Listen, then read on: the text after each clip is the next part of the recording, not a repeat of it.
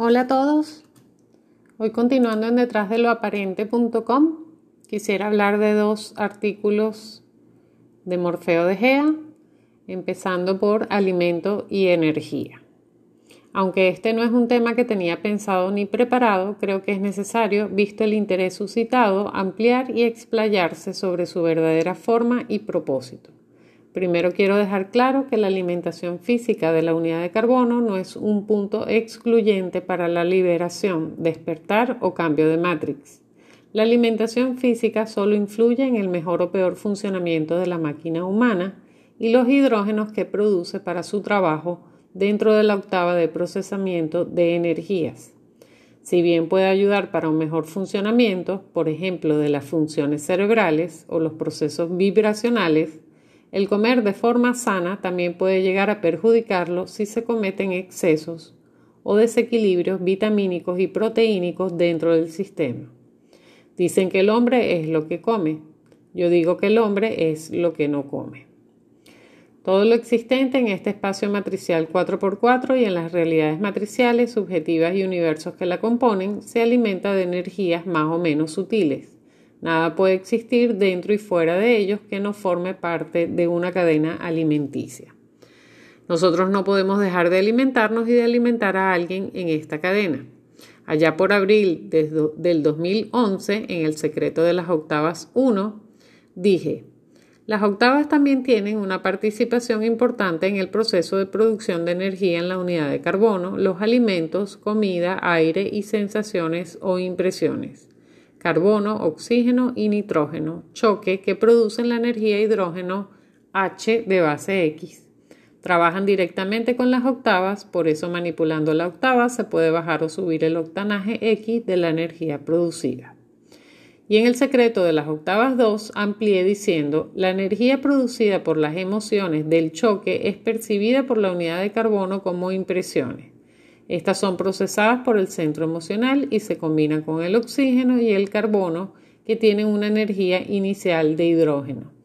Estos producen un nitrógeno cuyo octanaje es modificado por la impresión recibida que se combina con la octava en curso, logrando en este caso bajar la calidad de la energía octanaje hidrógeno final.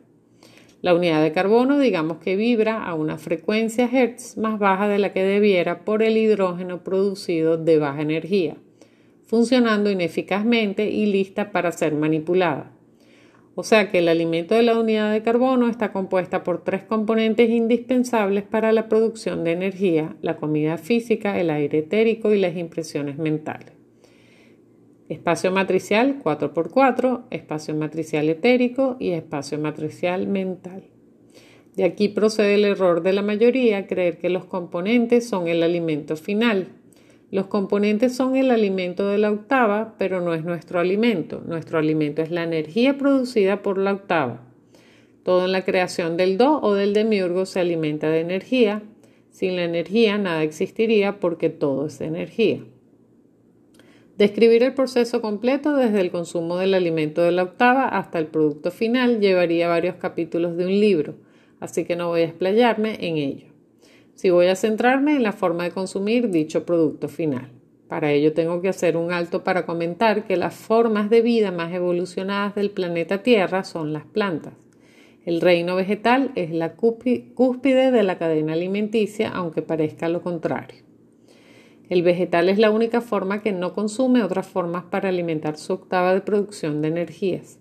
Un árbol se provee de nutrientes y agua que extrae de la tierra, del dióxido de carbono, CO2 del aire, dándonos el oxígeno que respiramos y de luz para la fotosíntesis, mientras que cualquier otra forma de vida necesita de otras formas de vida, del oxígeno O2 del aire y las emociones producidas por las impresiones. Como las plantas son la forma más avanzada del planeta y no necesitan de otras formas de vida para producir su alimento o energía, son especiales para contener seres fuera de esta realidad. Por esa razón son denominadas casas de paso, pues son habitadas por distintos seres con un propósito determinado que se verían perjudicados si la alimentación no fuera la adecuada. Aclarado esto, sigamos con la forma de consumo del producto final. De los tres componentes necesarios para la producción de energía, alimento de la unidad de carbono, el que le da la carga final positiva o negativa son las impresiones. Si usted se alimenta pura y exclusivamente de vegetales y las impresiones que lo rodean son malas, el producto final será de carga negativa pese a toda la macro dieta vegetariana que usted tenga. Si por el contrario es omnívoro, como naturalmente fue y es todo pasú, y las impresiones que lo rodean son buenas, el producto final será de carga positiva. Como verá, el hombre no es lo que come, sino lo que no come. En este caso, sus emociones producto de las impresiones que lo rodean. Ahora bien, entonces, ¿de qué energía se alimentan Wotan y Baphomet? De energías producidas por su propia octava, cuya materia prima es su propio alimento físico de su particular espacio matricial, de su aire, que es el espacio matricial etérico, donde se mueven las proyecciones de los seres y de nuestra producción final de energía, que es su, espacio matricial mental. Nosotros somos el espacio matricial mental de Wotan y Baphomet, por eso somos su alimento. Más precisamente, somos uno de los componentes de su octava de producción de energía. Para mitigar las consecuencias de esta cadena alimenticia inevitable, nuestra producción de energía final tiene que ser de carga neutra, BAET cero negativo o por lo menos la mayor parte de ella. De esta manera solo daremos el sobrante, dejando el mayor porcentaje para nosotros y nuestro particular desarrollo en este espacio matricial. Pasemos entonces para comprender la granja humana a nuestra propia granja de consumo animal. Si la carga final energética la dan las impresiones, ¿qué energía conviene que produzca una vaca o un pollo? La producida por cría en un feedlot o por pastoreo. Indudablemente según qué queremos producir o consumir en el espacio matricial etérico, porque en el físico no deja de ser carne, quizás más tierna, más natural, más de campo o todo lo contrario, pero carne al fin. Pero en lo etérico las cosas cambian, porque nuestra proyección consume cargas y no carne. Y la carga energética no la da como murió, sino como vivió el animal.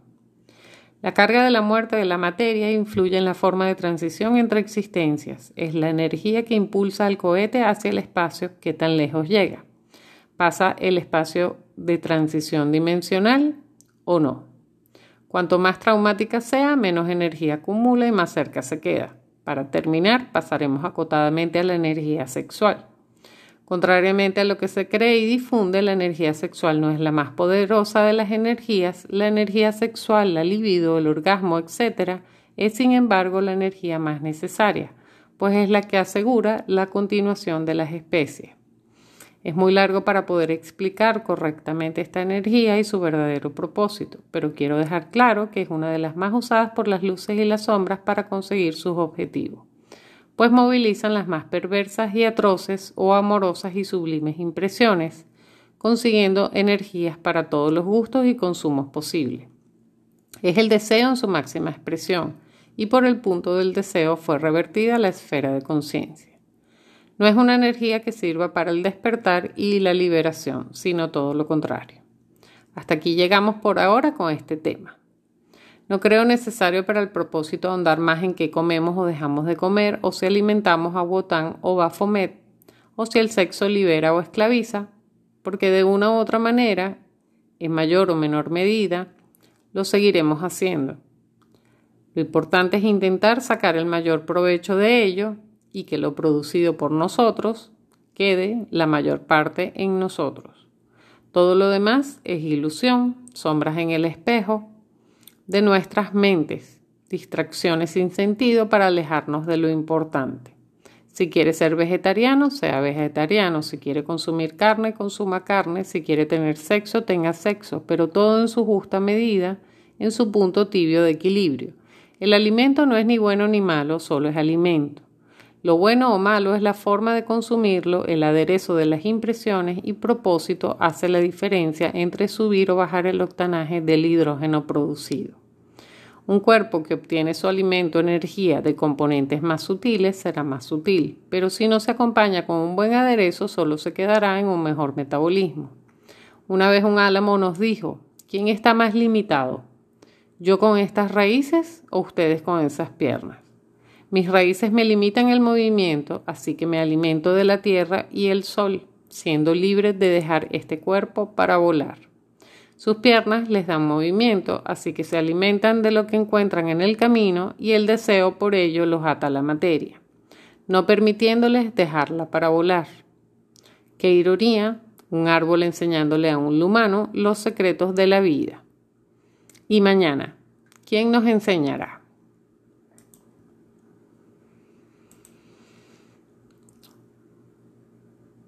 Bien. Andando un poco sobre las impresiones y relacionando un poco estos dos artículos que hoy voy a hablar, el siguiente es los siete demiurgos, podemos ir sacando nuestras propias conclusiones de dicho alimento al cual estamos dando nuestra energía. Llámese alimento lo que consumimos a través de las sensaciones.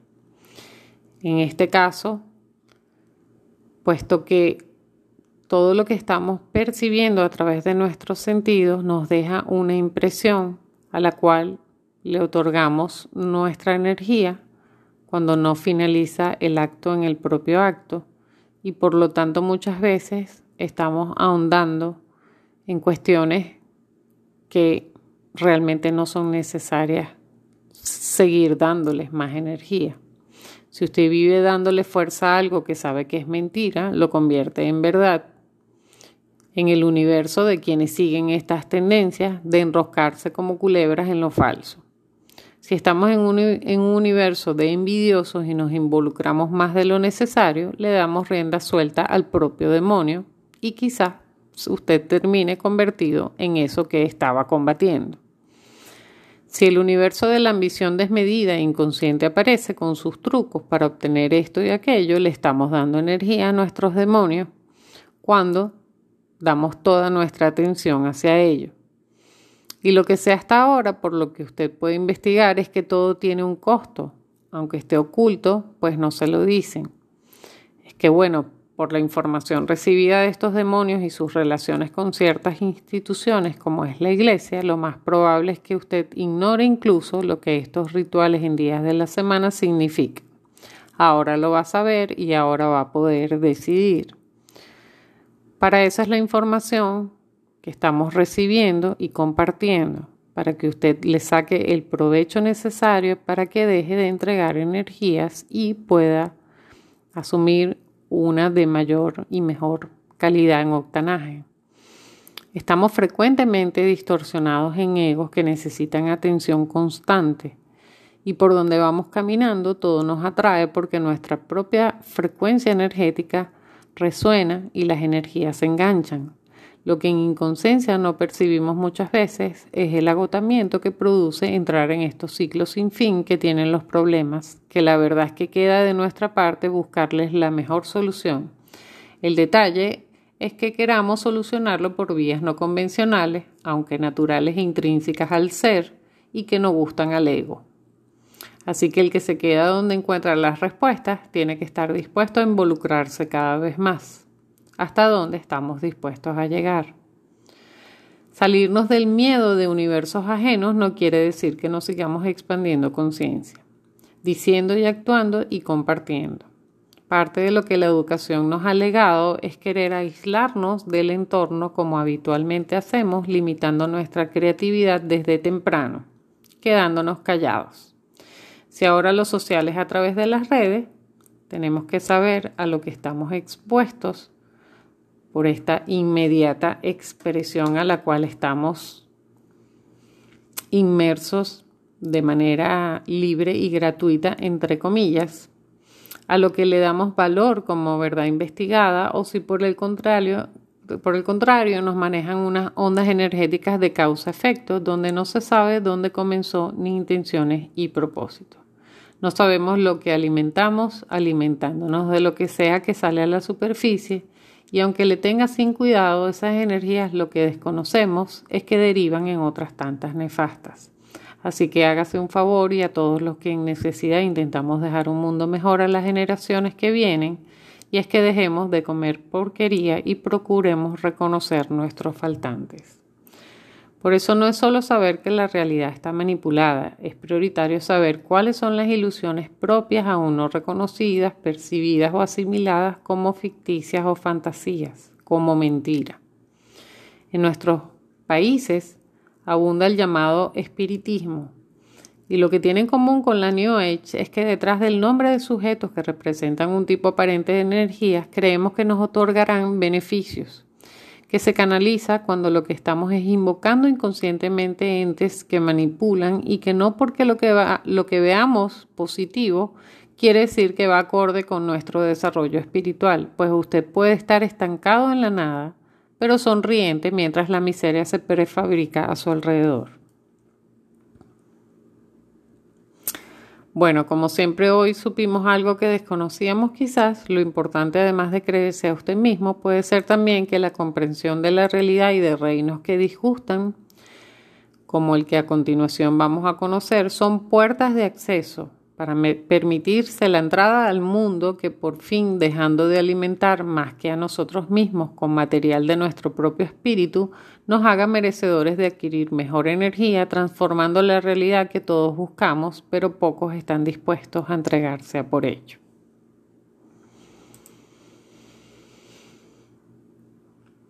Bien, entonces para completar un poco las piezas de esta rompecabezas, Hoy me veo en la necesidad de expresar este artículo los siete demiurgos. Antes de comenzar con este tema, me gustaría hacer una pequeña reflexión sobre todo lo sucedido. Reconozco que las formas empleadas por mí para desprogramar a humanos y programar al humano con su nuevo software y entrenar al virya en las artes de la guerra no son muy tradicionales y que estos métodos están basados en hacer que su esfera de conciencia salga del programa inconsciente del ego que la tiene atrapada y tome conciencia de sí misma para que sea ella la que cargue los nuevos datos que le sirvan y se deshaga de los viejos que ya no use. Por más que intento mantenerme al margen de sus paradigmas, es imposible no ser un referente de muchos y cargar con la etiqueta de maestro a Masterdamo.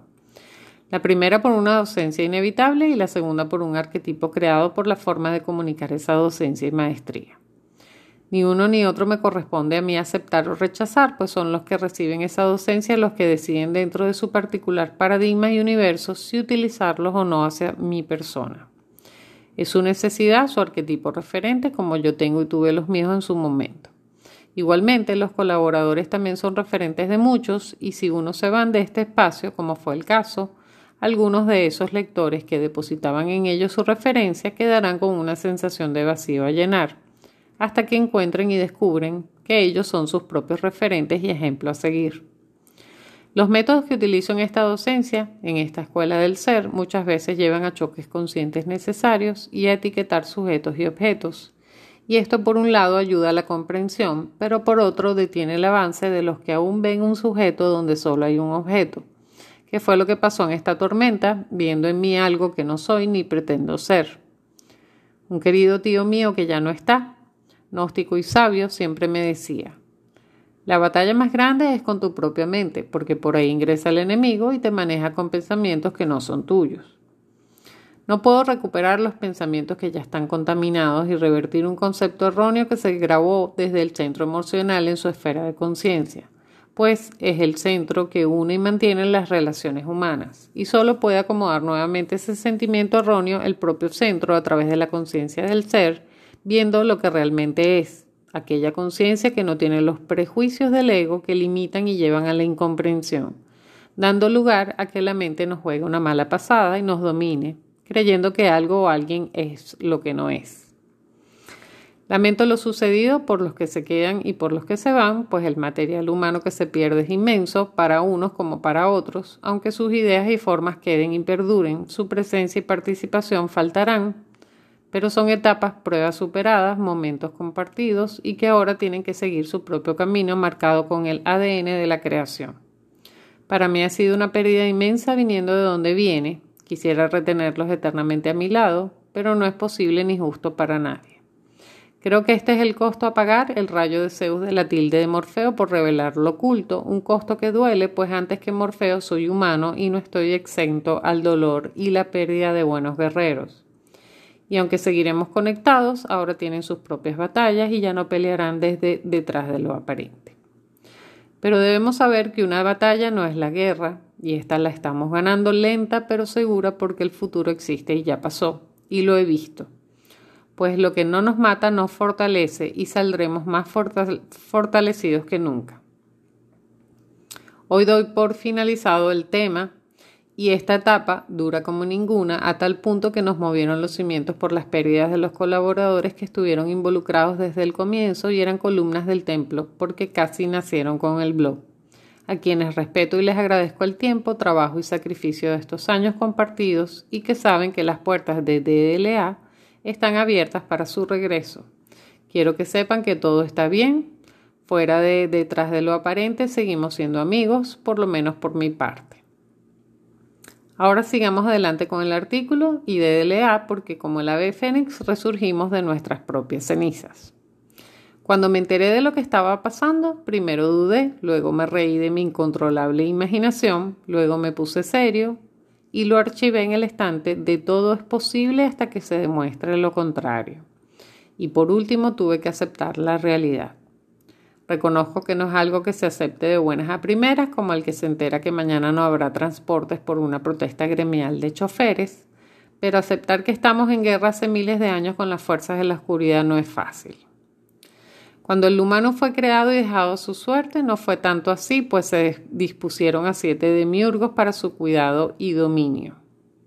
Nos guste o no nos guste, la única magia conocida y que tiene el algoritmo de esta realidad es la cábala entregada a Moisés y todo lo demás irá alrededor de este poder.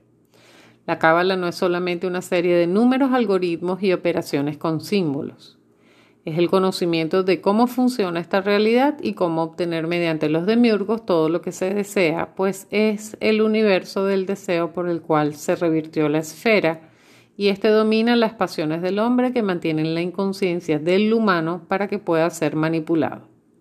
Oponerse a este mandato del deseo, como intentamos hacer aquí, conlleva que estas fuerzas estén en nuestra contra continuamente y suframos estas batallas con las sombras, sea en lo particular o en lo general. Un demiurgo es una entidad de jerarquía solar de grado 18 superior con la capacidad de crear y destruir a voluntad. Son seres cuya existencia cubre la vida de todos los humanos y no necesariamente necesitan un contenedor aunque a veces lo utilizan. Se reparten el control según los días de la semana y para el que conoce cómo, los poseedores del algoritmo del pacto utilizan sus poderes en beneficio personal, ya que su reconocimiento y adoración los llevan a obtener el poder y los dones de un mago negro o amasterdamo oscuro, beneplácito de los que pactan con la oscuridad pues son sus representantes en la tierra. A continuación daré una pequeña referencia de los demiurgos correspondientes a los siete días de la semana, que son los siguientes. Surgat, Lucifer, Frimos, Astartot, Silcharde, Berchard y Gulem. Al primero de los cuales se evoca los domingos, al segundo los lunes, al tercero los martes y así sucesivamente. Surgat, demiurgo de las riquezas. Se invoca los domingos y tiene el poder de desencantar los tesoros escondidos. Señala los lugares en donde se crían el oro, la plata y otros metales de valor y las piedras preciosas. Lucifer, demiurgo de las enfermedades. Se invoca los lunes y tiene el poder de enfermar y curar a los hombres y a las bestias. Enseña las propiedades de las plantas curativas y venenosas. Frimos, demiurgo de la destrucción. Se invoca los martes y enseña el manejo de las armas, siembra el odio, el espanto y la ruina hace ruido en las casas, es el padre de las venganzas. Resuelve las aguas de mar, desencadena los vientos y tempestades, hace caer granizo y rayos a donde le place, etc. Astaroth, demiurgo de la suerte, se invoca los miércoles, indica los medios de hacerse rico, enseña el gran secreto para, para ganar a la lotería y en todos los juegos de azar. Revela el modo de hacer fortuna, triunfar en los negocios, etc. Silcharde, demiurgo del dominio. Se invoca los jueves y concede al que le evoca un poder dominador sobre los demás hombres. Influye en el alma de los poderosos para conseguir de ellos toda suerte de beneficios, empleos y prebenda. Bekar, demiurgo del sexo. Se invoca los viernes y enseña a los hombres y a las mujeres el arte de amar, los secretos para hacerse irresistible en las lides amorosas. Los medios para alcanzar el amor de una persona, para hacer reñir a los amantes, para destruir matrimonios, enseña el arte de componer filtros, etc. Gulen, demiurgo de la envidia, se invoca los sábados y tiene la facultad de hechizar, arruinar a las personas y la de enfermar y hacer morir a los animales domésticos y aves de corral insinúa los medios de echar en una casa la mala suerte y trastornos de toda clase. Enseña la manera de someter a las bestias feroces, etc. La religión católica lleva a cabo estos rituales de forma oculta y disfrazados con las ceremonias religiosas en los templos, de domingo a domingo en el Vaticano y de sábado a sábado en las sinagogas. Como hay demiurgos oscuros, también hay demiurgos de luz, llamados ángeles y arcángeles por el gnosticismo cristiano, que intentan equilibrar y recuperar el terreno perdido hace miles de años. Unos y otros luchan en los mundos superiores junto a Baphomet y Wotan para mantener el control sobre la inconsciencia del hombre, mientras nosotros queremos ser nuestro propio demiurgo a través del poder del dragón. La cosecha por parte de los siete demiurgos es tremenda. El reino de los siete en la tierra es ahora suyo, pero las batallas libradas por el dragón no dan tregua. Desde que tomó el mando estamos recuperando el poder, pero no el territorio que aún está en manos de las sombras y esa es nuestra batalla diaria, la del día a día y por la cual nos entrenamos en lo particular y en lo general. La noche del 6 de enero fui testigo junto a mi familia de una de las más cruentas batallas entre las fuerzas de uno y otro lado de esta contienda. El cielo se iluminó por horas y sin ningún ruido, el silencio lastimaba los oídos y la luz engañaba los ojos, mostrando formas fantasmales. Las bajas y heridos se reflejaron en este lado del espejo, pero también los territorios que ganamos al enemigo y que nos costó material humano irreemplazable. Luego una tormenta azotó de tal manera que quedé incomunicado por 24 horas sin ningún servicio, quizás un reflejo de la incomunicación entre nosotros. Solo unos pocos conocen la verdad de lo que está sucediendo y no pueden contarla, porque la incomprensión está al acecho y es el arma del enemigo que llevamos dentro. El cuarto hombre es el comienzo de la liberación y hacia él tenemos que dirigirnos si queremos liberarnos del poder de los siete demiurgos porque el cuarto hombre se llama Cristos y es el luxfero de nuestra existencia, el primero de muchos otros que son legión y que vienen detrás de él para liberarnos mediante nuestro propio accionar de los siete demiurgos de esta realidad. Nota, este artículo es informativo, por favor no desvirtúen su intención y propósito con pensamientos que no son suyos. Bien, Gracias por su atención al presente. Nos vemos pronto.